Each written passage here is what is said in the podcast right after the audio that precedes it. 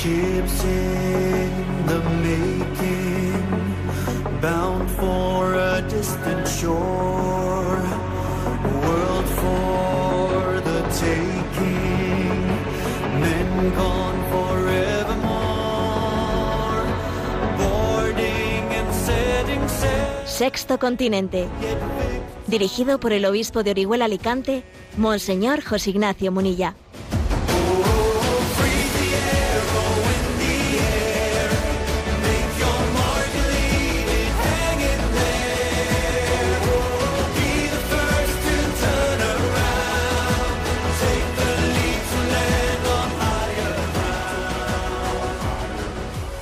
Un cordial saludo a todos los oyentes de Radio María. Un día más, con la gracia del Señor, nos disponemos a realizar este programa radiofónico llamado Sexto Continente, que lunes y viernes de 8 a 9 de la mañana, una hora menos en las Islas Canarias, realizamos aquí en directo en Radio María España.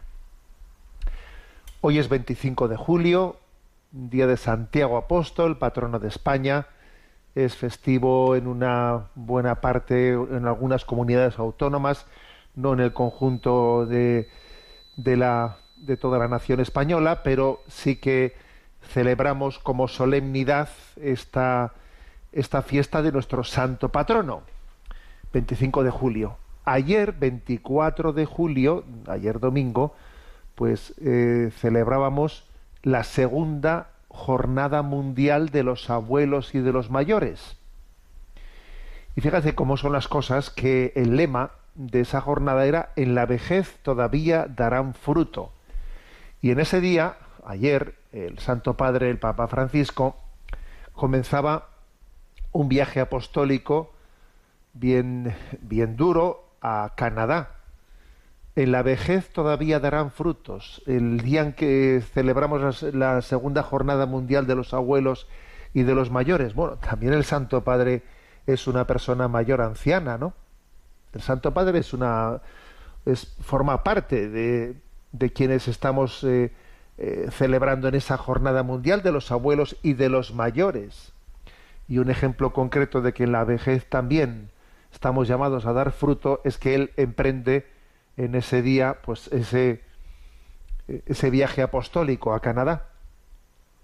Y mm, es una buena oportunidad para que todos nosotros eh, reafirmemos nuestra plena apostolicidad en este día de, de Santiago y nuestra unión plena a la a la llamada de la Iglesia a evangelizar. Nuestro ofrecimiento es también un ofrecimiento eclesial.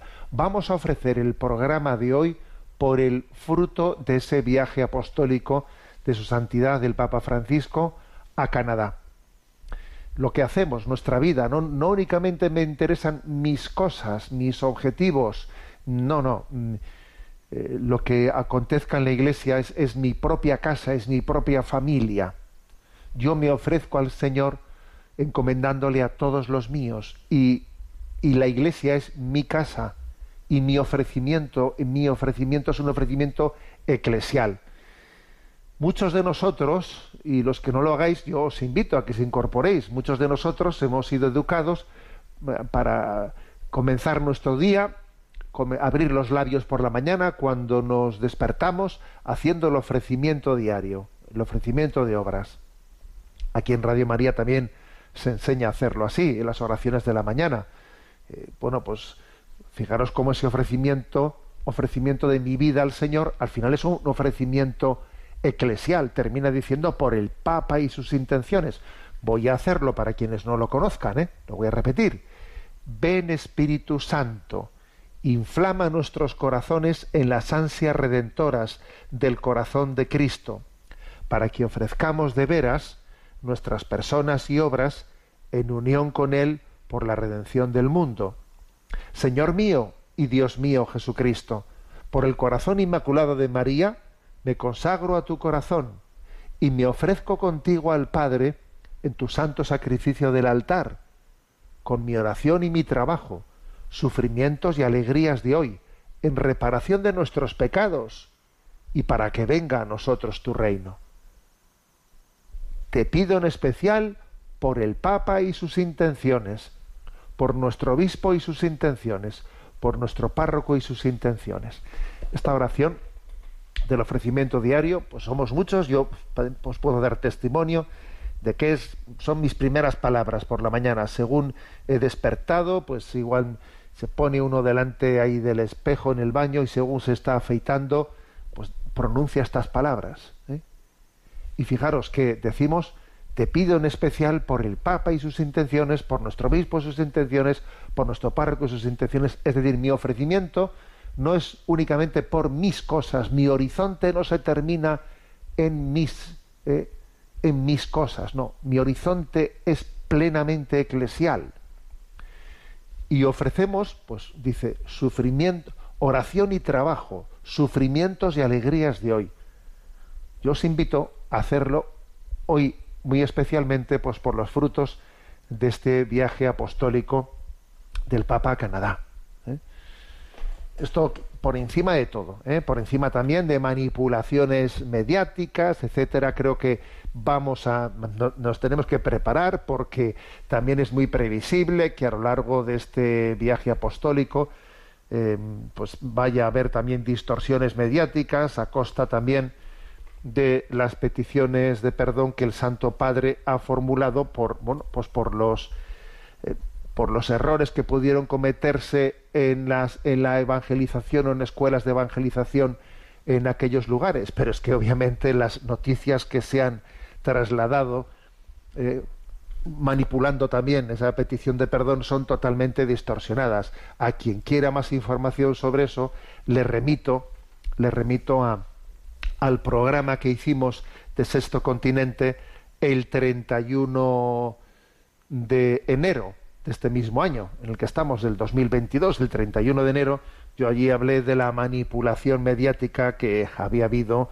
tremenda en el caso de, las supuestas tumbas, luego que se había manifestado falsas, el caso de tumbas descubiertas de niños indígenas en la escuela residencial de Kamloops, Canadá. Bueno, quien quiera información sobre esas distorsiones mediáticas lo puede encontrar en el programa de Sexto Continente del 31 de enero. ¿eh?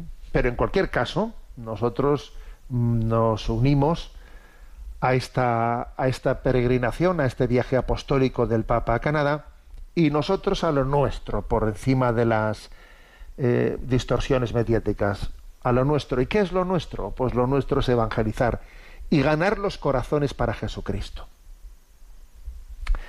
Sexto Continente es un programa que tiene interacción con los que sois usuarios de redes sociales, de Instagram y de Twitter a través de la cuenta arroba obispo munilla, con los que sois usuarios de Facebook a través de el muro que lleva mi nombre personal de José Ignacio Munilla. Recuerdo que los programas anteriores por ejemplo, este que os he indicado, quien, desee, pues, ¿cómo busco yo el programa del 31 de enero del 2022? Bueno, los programas anteriores están a vuestra disposición, tanto en el podcast de Radio María como en, en el canal de iVox, de iVox de Sexto Continente. ¿eh?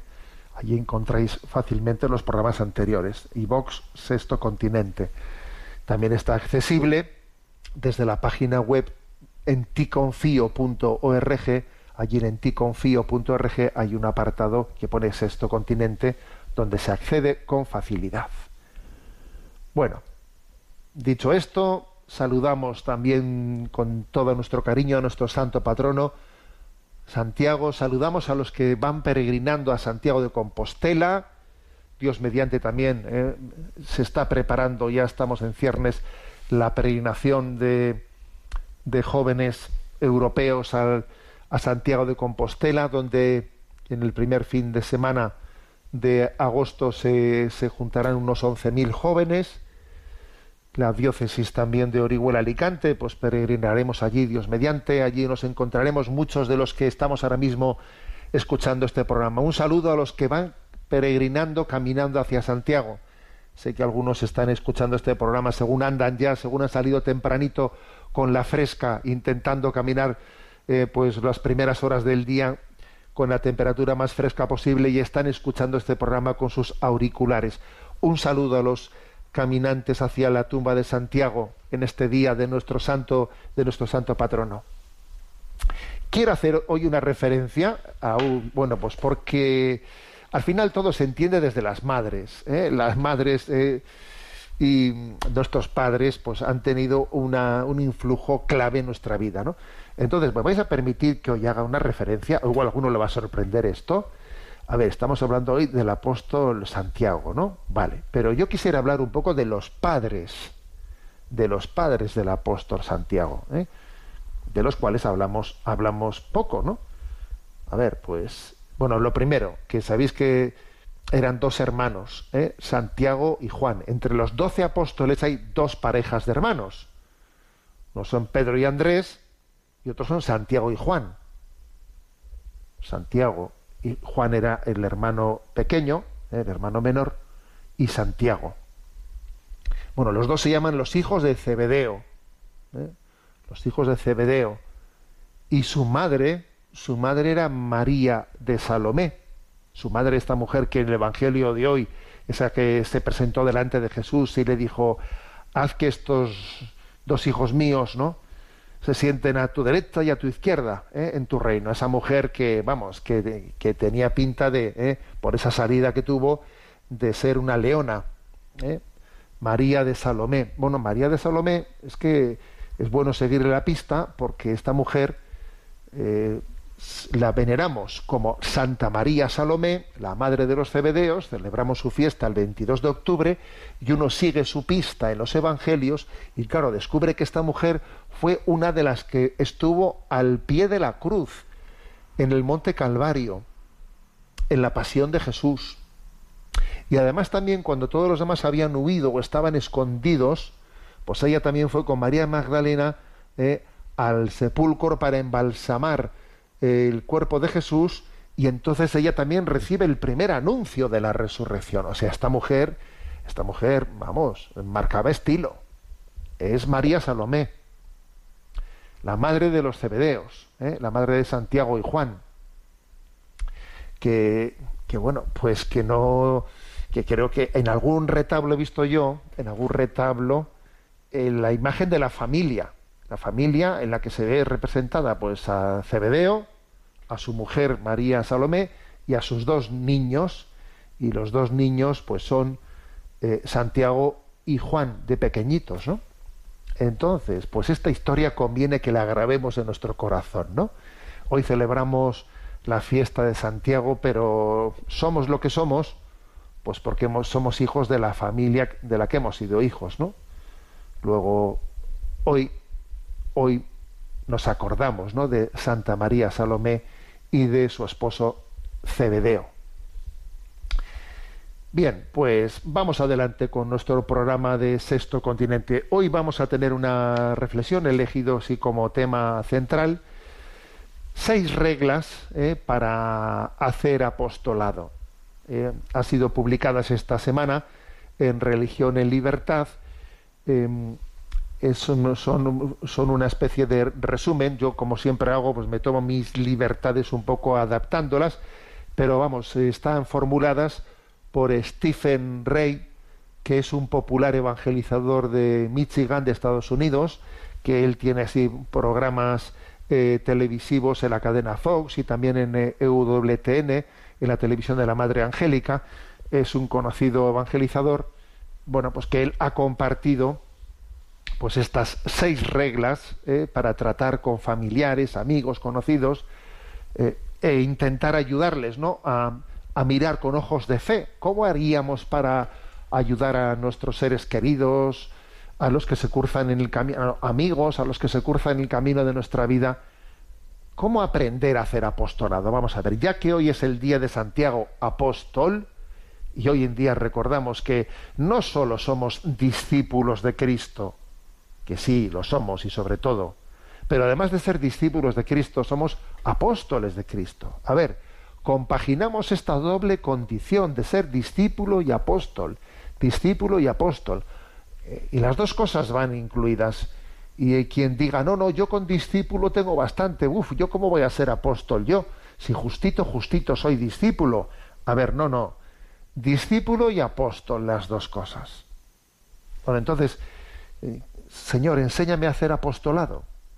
¿Cómo hacer apostolado? Bueno, pues aquí viene esta pequeña reflexión de Stephen Ray y yo, bueno, pues le adapto seis reglas eh, para nuestro ejercicio del apostolado con familiares, amigos, conocidos, bueno, pues que no tienen fe o que, o que no son católicos y que queremos ayudarles, no a que lo sean. Primera, primera regla, dice, debate en el momento oportuno y con las formas apropiadas. O sea, es decir, si también proponer la fe supone también un entrar en diálogo, un entrar en conversación, también eso supone un cierto debate. Aquí la palabra debate hay que entenderla bien, ¿eh? no, no como una diatriba polémica, ¿no? Pero bueno, pues sí que uno hable, propone, lo cual supone un diálogo, lo cual supone un debate, ¿no? Debate en el momento oportuno y con las formas apropiadas. Lo último que se debe de hacer es discutir acaloradamente, ¿no? O respondiendo a provocaciones. A ver, respondiendo a provocaciones no suele ser el momento adecuado para, para hacer apostolado. Porque cuando respondemos a provocaciones, lo más fácil, lo más probable es que uno eh, entre al trapo, como, se, como solemos decir ¿no? en nuestro lenguaje así un poco taurino, entramos al trapo. Eh, las emociones nos pueden jugar malas pasadas. ¿Mm?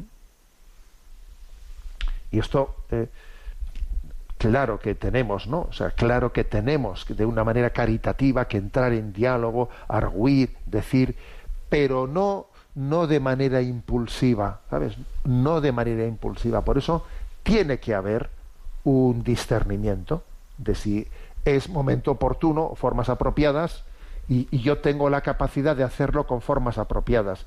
¿Es el momento oportuno? Yo tengo en este momento la capacidad de hacerlo de forma apropiada o no. O esto va a ser un calentamiento, o sea, aquí nos vamos a faltar a, eh, al respeto. Bueno, pues es que pues igual no, no, no, no se dan las condiciones. Fijaros que dice Jesús en el Evangelio, no echéis las perlas, las perlas a los cerdos.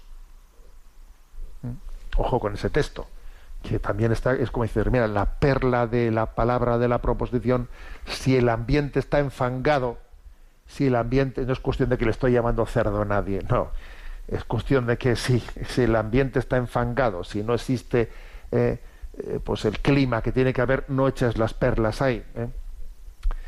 Alguno me dirá, bueno, pero pues San Pablo habla de que hay que predicar a tiempo y a destiempo. Uno lee en 2 Timoteo 4.2, dice, predica a tiempo y a destiempo. Bueno, vamos a ver, también, también la palabra de Dios necesita una explicación y una contextualización.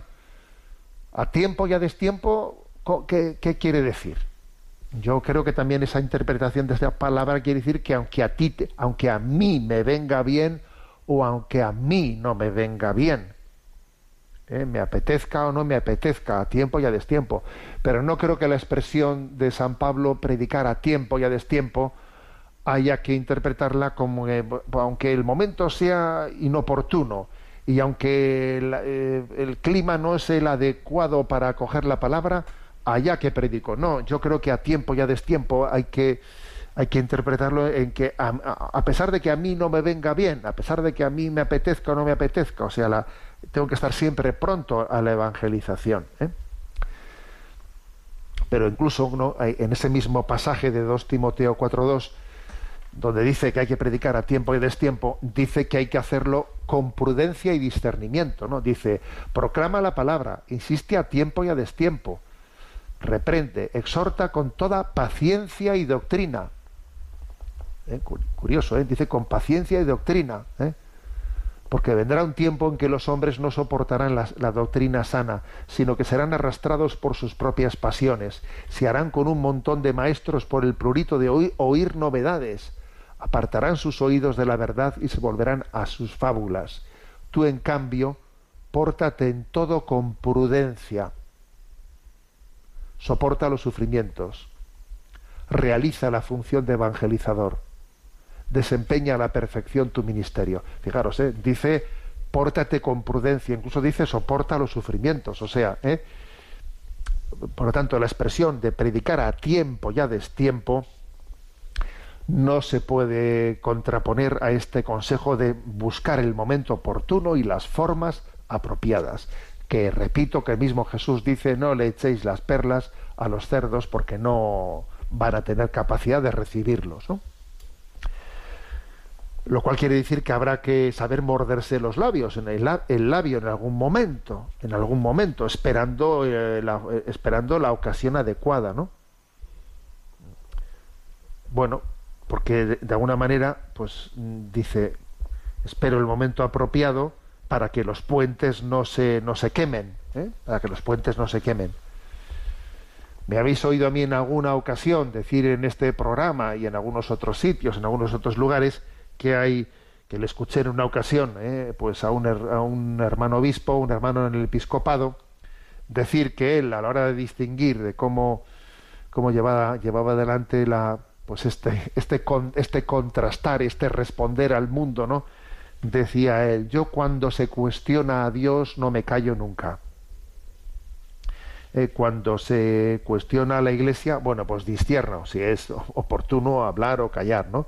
Y cuando a quien se está cuestionando es a mí, a mi persona, cuando, cuando con quien se están metiendo es conmigo, pues mira, le pido a Dios la gracia de callarme, porque yo no estoy para defenderme a mí mismo.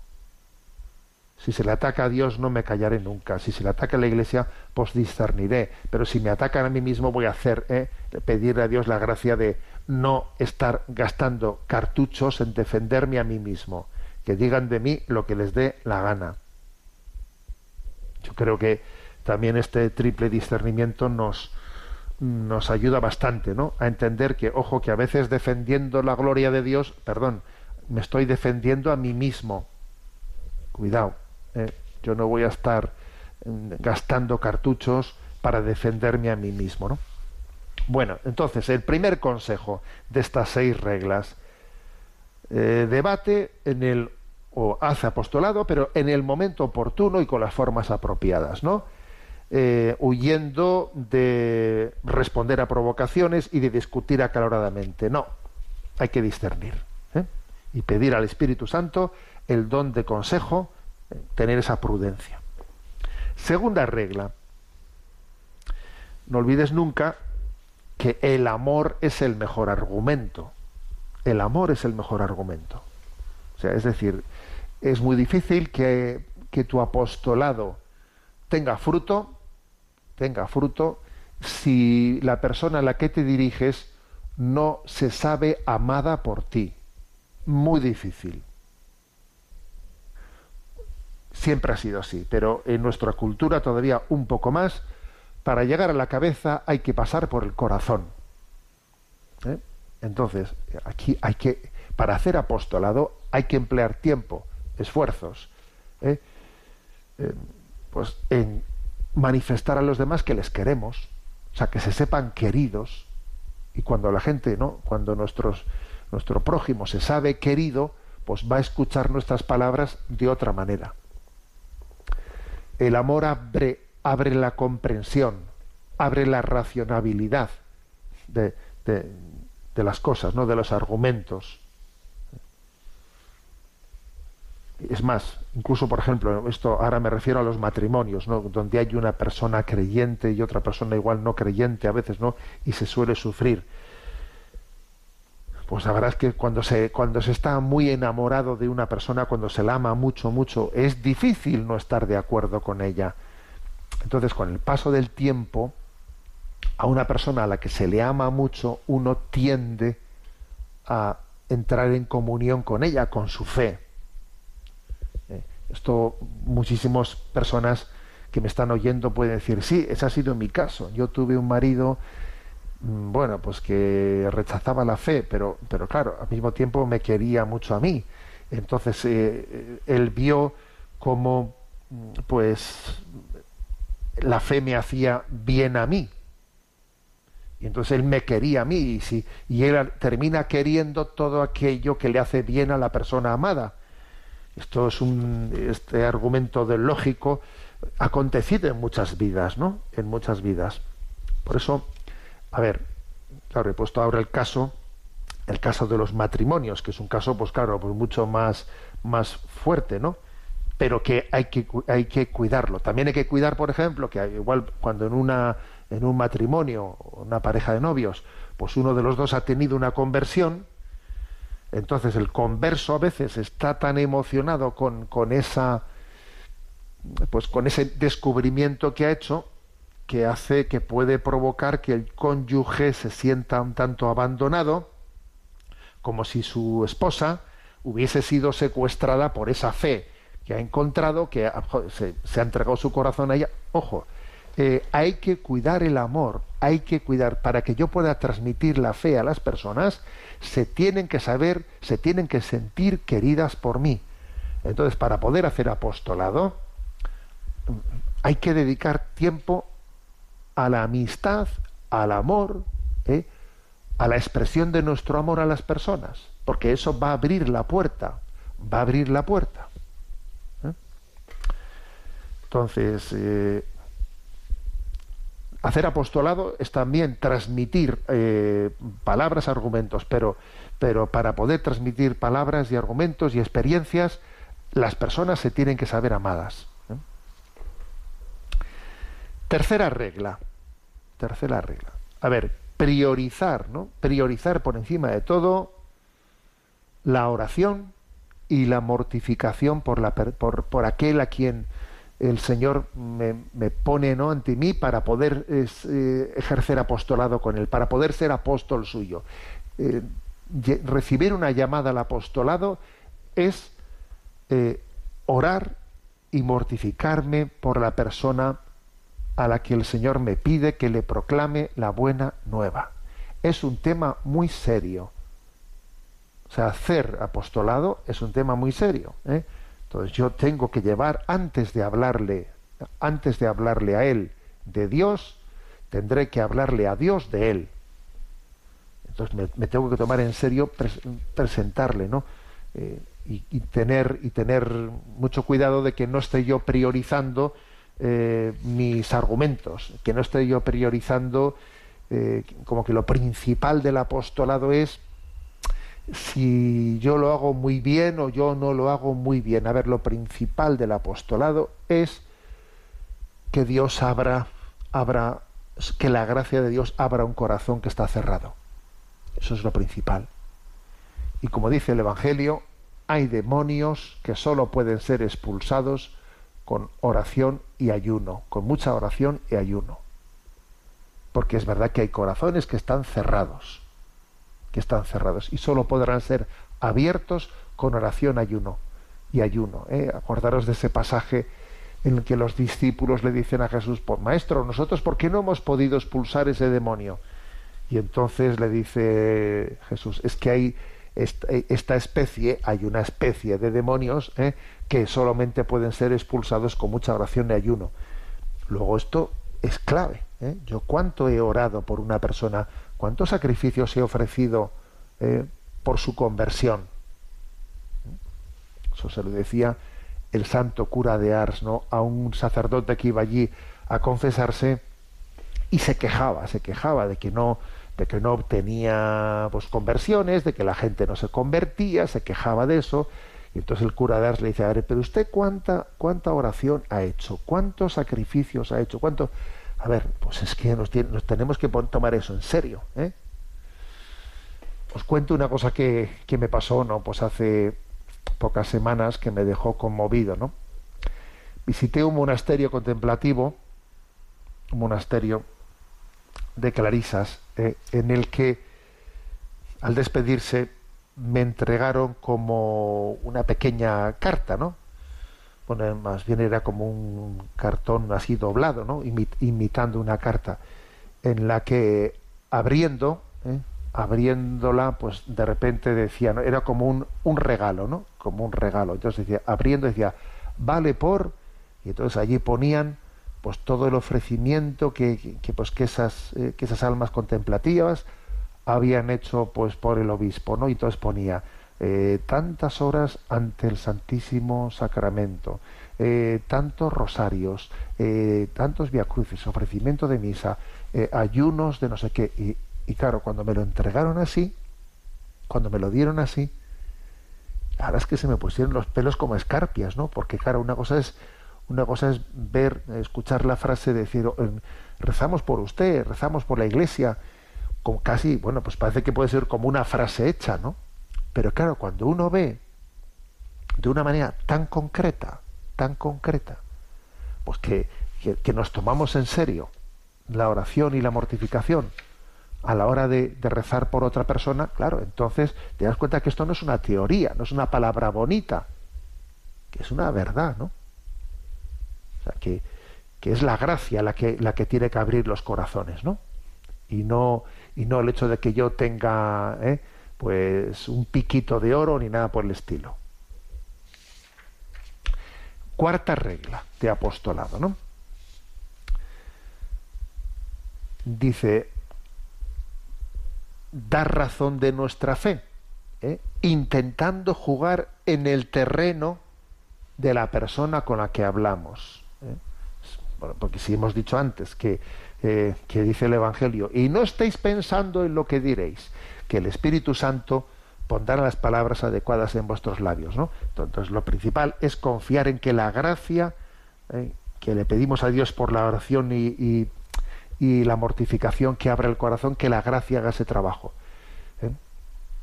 Priorizando eso sobre mis argumentos. Bien, pero aunque lo prioricemos, también dice la Sagrada Escritura que tenemos que dar razón de nuestra fe, dar razón de nuestra fe, dice San Pedro, la carta de San Pedro. Por lo tanto, si Dios es la verdad, si la fe es la verdad, es necesario manifestar por qué es la verdad y dar también nuestros argumentos y explicárselo a los demás, intentando jugar en su terreno. ¿Qué quiere decir esto? Pues que hay personas que por su forma mentis, por su manera de pensar, pues tienen cierto tipo de dudas o tienen otro tipo de dudas, pues personas que igual sus obstáculos principales están en materia filosófica, otros sus obstáculos principales están en materia de, desconocimiento o que les han deformado la historia, otros mm, pueden tener otro tipo de, obstáculos, ¿no? Entonces, claro, que siempre es bueno que a la hora de dar razón de nuestra fe intentemos jugar en su terreno, dando respuesta al tipo de dudas que esas personas tengan, ¿eh? lo cual suele ser también bueno y adecuado que a la hora de hacer apostolado uno sepa remitir a las personas, sepa remitirlas pues a lecturas adecuadas, sepa remitirlas a testimonios adecuados, sepa remitirlas o aconsejarles a pues a charlas concretas, bueno, ¿eh? o a, a, una persona, mira esta persona te podría ayudar, bueno, este es un poco el cuarto consejo, ¿no? El quinta, la quinta regla para, para el apostolado. Bueno, pues eh, que es básica, que es mostrar la alegría de la fe. ¿eh? Mostrar la alegría de la fe. ¿eh? Esto es muy importante, importantísimo, porque en el fondo esto está muy ligado a lo testimonial. A ver, esto, este, esto que este me está diciendo, ¿se lo cree y es bueno para él, porque claro, si no es bueno para él, si me está diciendo algo porque le toca decirlo, pero en el fondo él mismo no parece que, que, le, que sea para él gozo y alegría, ¿no? Pues, pues no, me interesa mucho, ¿no? O sea, lo lógico es que esto que estamos transmitiendo a mí me, me llene el corazón, de la abundancia del corazón habla la boca. Entonces, lo lógico es que que al evangelizador, al apóstol, que estamos hablando de hacer apostolado, que al apóstol, bueno, pues que irradie, que irradie, o sea, que diga, pero, pero, pero qué persona tan feliz, ¿no? Pero, no sé, o sea, lo que está fuera de dudas es que a él le ha hecho mucho bien, ¿no? Que a él le ha hecho mucho bien, o sea, él me está compartiendo algo que para él es gozo y alegría. ¿eh?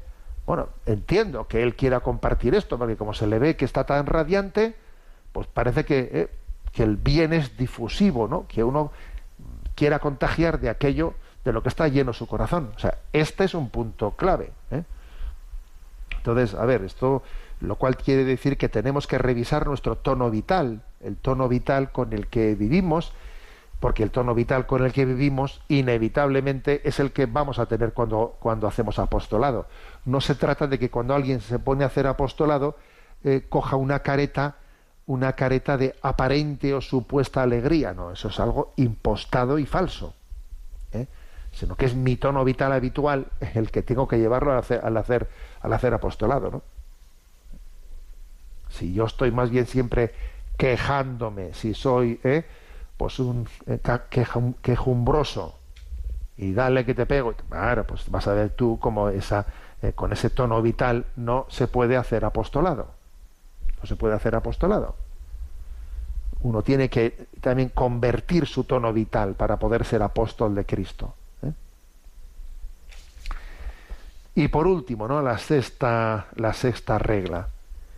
A ver, confiar en el momento de gracia que tengan las personas. Confiar en el momento de gracia. Toda conversión es un encuentro personal de Jesús con esa persona que ha sido largamente preparado por Jesús. Tú, dentro de esa historia que Jesús tiene con esa persona, tú formas una parte, eres un, pues un, un escalón más, un escalón más dentro del encuentro que Jesús tiene con esa persona, ¿no? Tú vas a ser el que seas el testigo de su conversión, yo qué sé. Unos son los que siembran, otros son los que riegan, otros son los que y, otros son los que cosechan. Pero uno tiene que creer, yo, uno tiene que hacer ese acto de fe de decir, Dios tiene su momento de gracia para esta persona. Yo no lo controlo, no está en mi mano. Yo no puedo decir que sea hoy, aquí y ahora. Sé que Dios tiene su momento de gracia para esta persona. Yo hago lo que en conciencia creo que tengo que hacer en este momento, discerniendo con prudencia, con reflexión, ¿eh? Con parresía, con, eh, con valentía, lo que en este momento puedo hacer y luego dejo en manos de Dios, porque la historia de amor del Señor con esa persona no ha terminado, continúa, continúa. ¿eh? Bueno, Estamos en la solemnidad de Santiago Apóstol, patrono de España, y le pedimos la gracia de, que, de saber hacer apostolado. Somos discípulos y apóstoles y apóstoles del Señor, ¿no? Sí, estamos llamados a custodiarnos los unos a los otros, a custodiarnos, a, ayudarnos a llegar a la meta. ¿eh? Igual que cuando uno va andando, ¿no? uno camina a Santiago de Compostela y tiene momentos momentos en los que sus fuerzas decaen. Bueno, pues allí está su hermano al suyo ayudándole. Yo voy a, me estoy acordando de la peregrinación que hice a Santiago de Compostela desde Roncesvalles, desde la entrada de Francia en España. Hicimos un grupo de jóvenes, 24 días de peregrinación allí desde la frontera de Francia hasta Santiago de Compostela. Bueno, entonces yo todavía no era obispo, y fui con un grupo de jóvenes de la, de la parroquia, día inolvidable, y cuando llegamos a la meta, pues una reflexión que hicimos fue que, bueno, que es curioso, es curioso, pero todos, todos tuvimos en ese grupo nuestro, nuestro día malo a lo largo del 24 días dan para mucho por el camino y en esos 24 días todo el mundo tuvo su día o más de uno en el que las fuerzas le abandonaban. ¿eh? Eh, la famosa pájara, pájara, ¿no? Le ha dado la pájara, que es que se queda eh, como si no tuviese esqueleto para sostenerle, ¿no? Y entonces lo que decíamos, sin embargo, era que providencialmente, ¿no? Pues esas crisis fueron alternadas, no todos el mismo día, sino un día le tocaba a uno, otro día le tocaba a otro, y así unos podían ayudar a los otros, ¿no? Los, fuertes están llamados a cargar también con la con el peso de los débiles, ¿no? Bueno, pues esto también forma parte de nuestro apostolado, ¿sabéis? De nuestro apostolado. Nos ayudamos mutuamente a, caminar en nuestra meta. Tenemos que eh, vivir esa gracia, ¿no? De, sabernos sostener unos a otros, ¿no? Bueno, vamos a, a compartir un, un momento musical que también nos introduce en esa conciencia de que Dios nos ayuda a través de nuestro ángel, de nuestro ángel de la guarda. También nosotros ¿eh? estamos llamados a ser ángeles unos para los otros, pero además de nuestra ayuda, de nuestro apostolado, también existe un santo ángel de la guarda que nos conforta, que nos, que nos sostiene en momentos, en todo momento en, nuestra vida. Canción a mi ángel, así se llama, eh, pues esta, eh, este, este nueva obra que os propongo, Canción a mi ángel, compuesta por Jesús Cota e interpretada por Noelia Ortiz.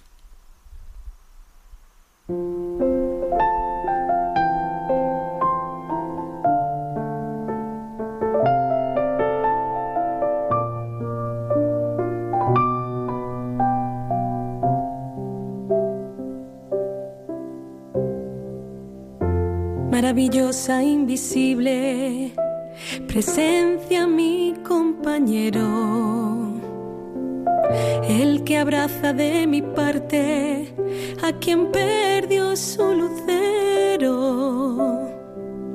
Gracias porque me has salvado de males que ni recuerdo.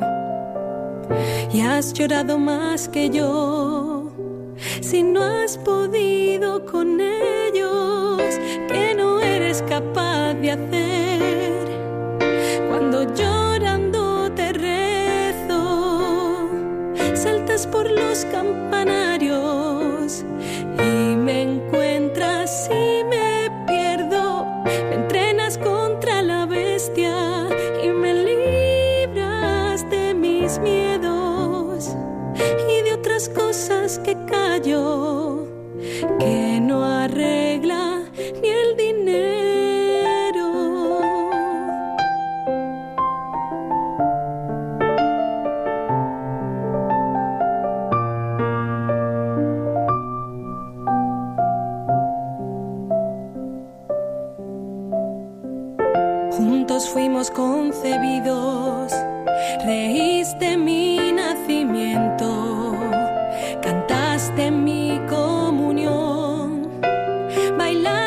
mi casamiento. Te ruego que cuando muera vayamos juntos al cielo a hacer cuásares y estrellas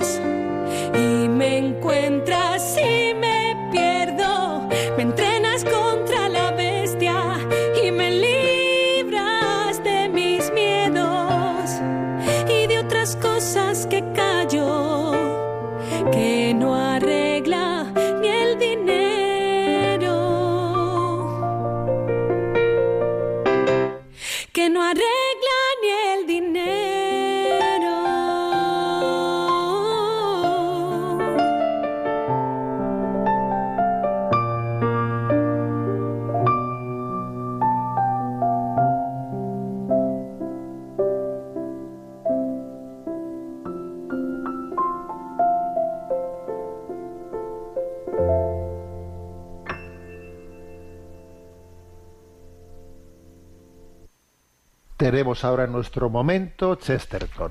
Dentro de ese comentario de los pensamientos de Chesterton, siguiendo sus pensamientos desde los aforismos que vamos descubriendo en sus obras, hoy hablamos de la sencillez, de qué manera aborda el tema de la sencillez Chesterton en sus, en sus obras.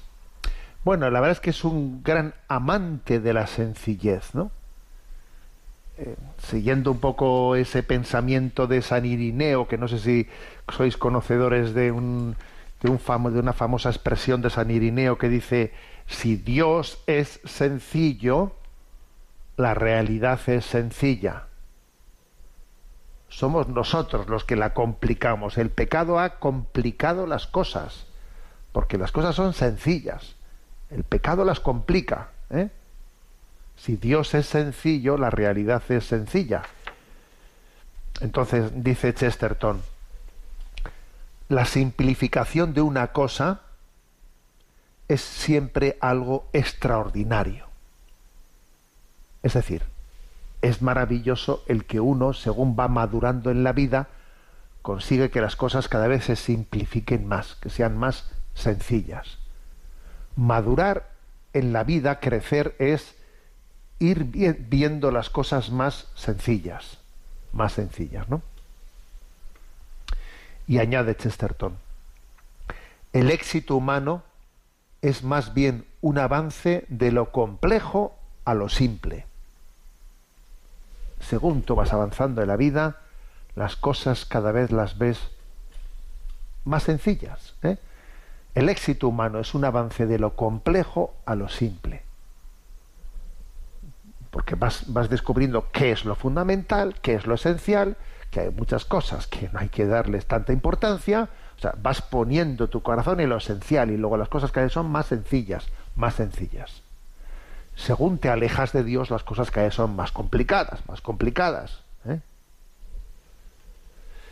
Por eso, porque la sencillez es tan pequeña, una de las, una de las conclusiones que saca Chesterton es que no debemos de despreciar las cosas pequeñas, las cosas que parecen muy simples, muy sencillas, ¿no? Dice una, una expresión suya. La bala que puede matar a un hombre es pequeña. La píldora que puede salvar su vida es pequeña es por su conciencia de las pequeñas cosas que un hombre puede probarse a sí mismo que está vivo. ¿eh? Bueno, curiosos los ejemplos que ha puesto, ¿no?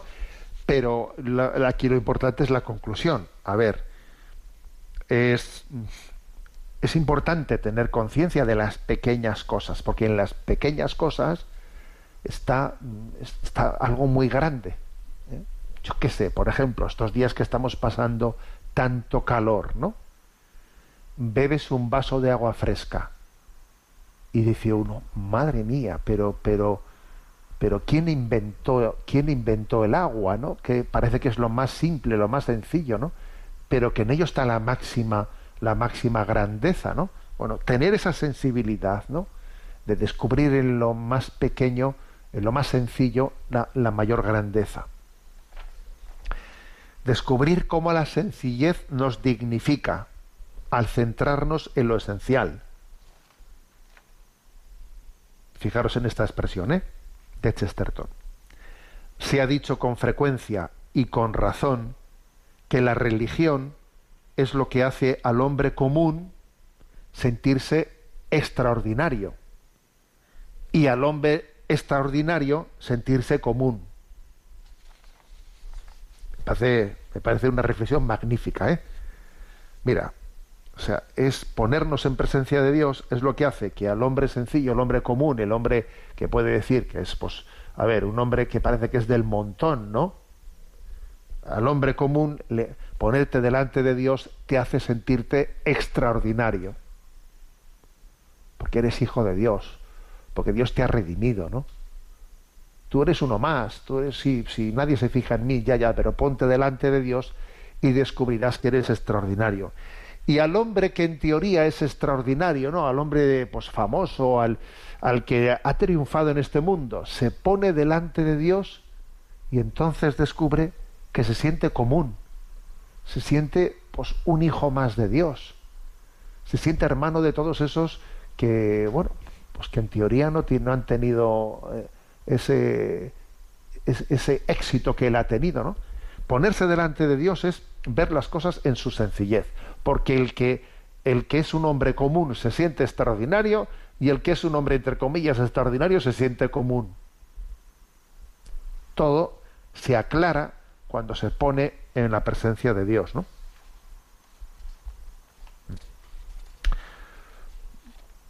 La sencillez es humildad y también es muy importante eh, que, fijaros, ¿no? Dice que para poder amar la sencillez tengamos humildad y tengamos sentido del humor, porque el sentido del humor suele ir muy de la mano de la humildad. Las personas humildes tienen sentido del humor, ¿no? Dice Chesterton. No hay hombre realmente listo hasta que se ha dado cuenta de que es estúpido. Y no hay hombre grande que no se haya sentido pequeño. Pues así es y uno mismo se da cuenta y se ríe de su propia pequeñez y de su propia estupidez, ¿no? Pues ya está, pues eh, el reírse de, uno mismo el que nos importe poco, ¿no? Poco las cosas, ¿no? Pues la verdad es que esa es, esa es la maravilla.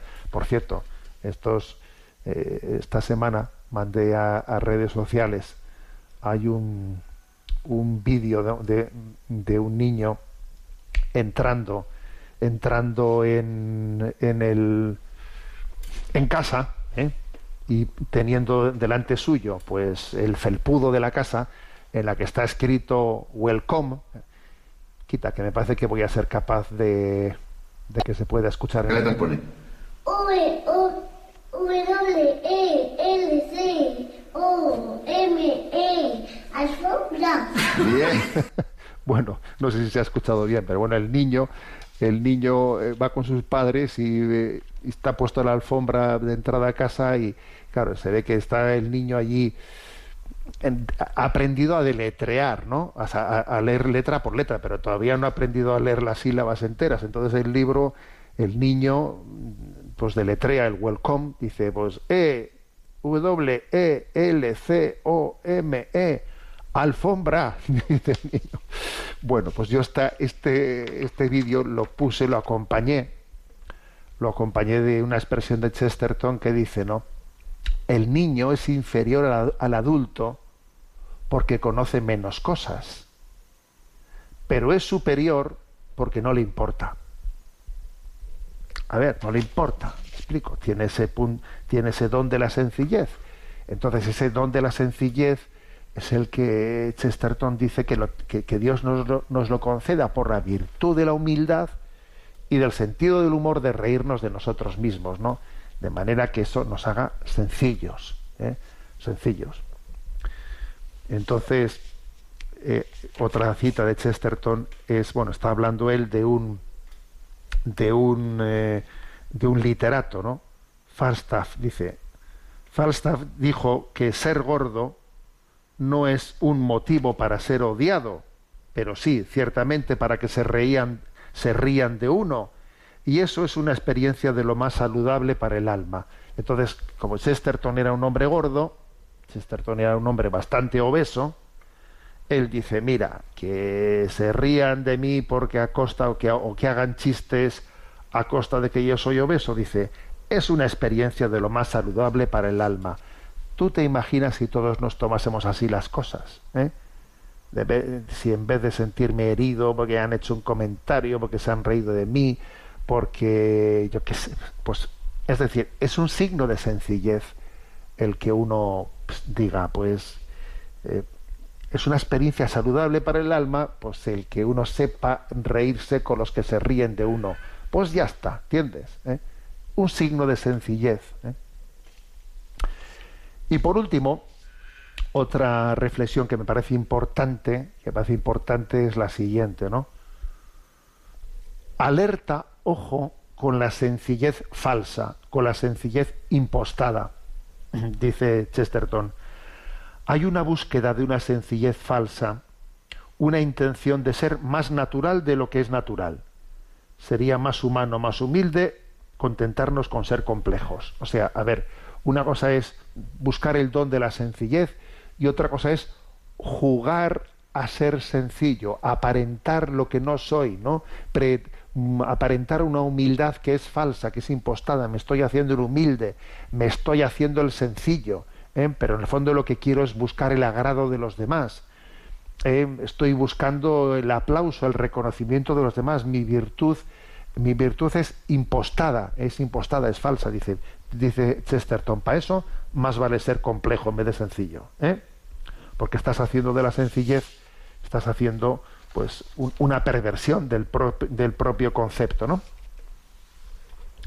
Bueno, eh, repito que es que es hermoso, ¿no? Ver cómo Chesterton aborda el tema de la sencillez diciendo, ¿no? Si Dios es sencillo, la realidad es sencilla, ¿no? Luego, que Dios nos dé la gracia de ir cada vez viendo la vida con, con los ojos de Dios, que son con los ojos de la sencillez. Aunque sea de una manera breve, vamos a concluir el programa de hoy con un número del DOCAT, de este compendio de doctrina social de la Iglesia. Número 280. ¿Cuál es el contacto de la Santa Sede con las organizaciones internacionales? La Santa Sede es observador permanente en diferentes organizaciones, por ejemplo, en la Organización de Hermanos Unidas, ONU, desde el año 1964, en la Organización de las Naciones Unidas para la Alimentación y Agricultura, FAO, desde 1948, en la UNESCO desde 1951, en la Organización Mundial del Comercio y en el Consejo de Europa.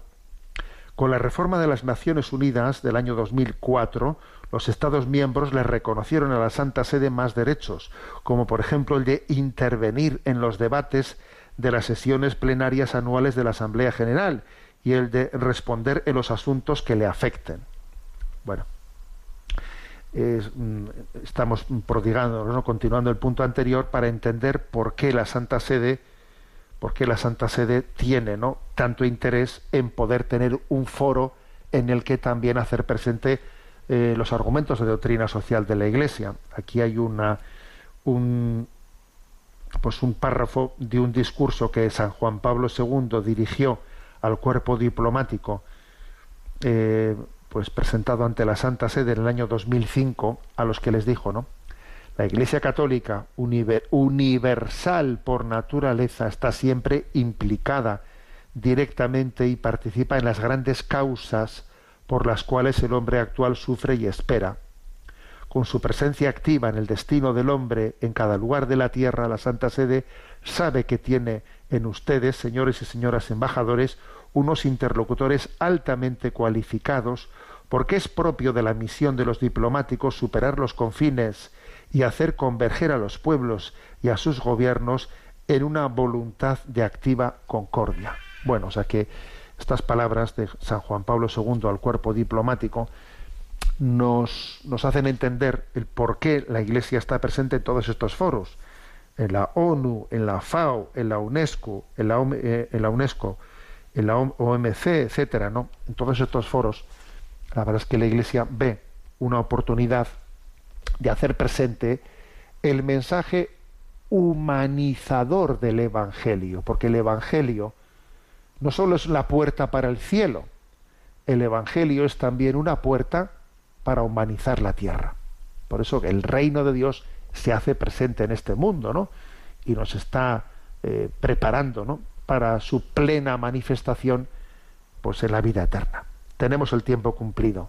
Me despido con la bendición de Dios Todopoderoso, Padre, Hijo y Espíritu Santo.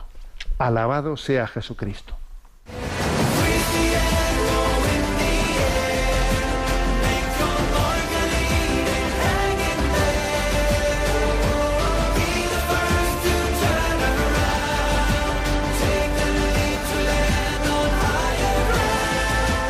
Finaliza en Radio María, Sexto Continente, dirigido por el obispo de Orihuela Alicante, Monseñor José Ignacio Munilla.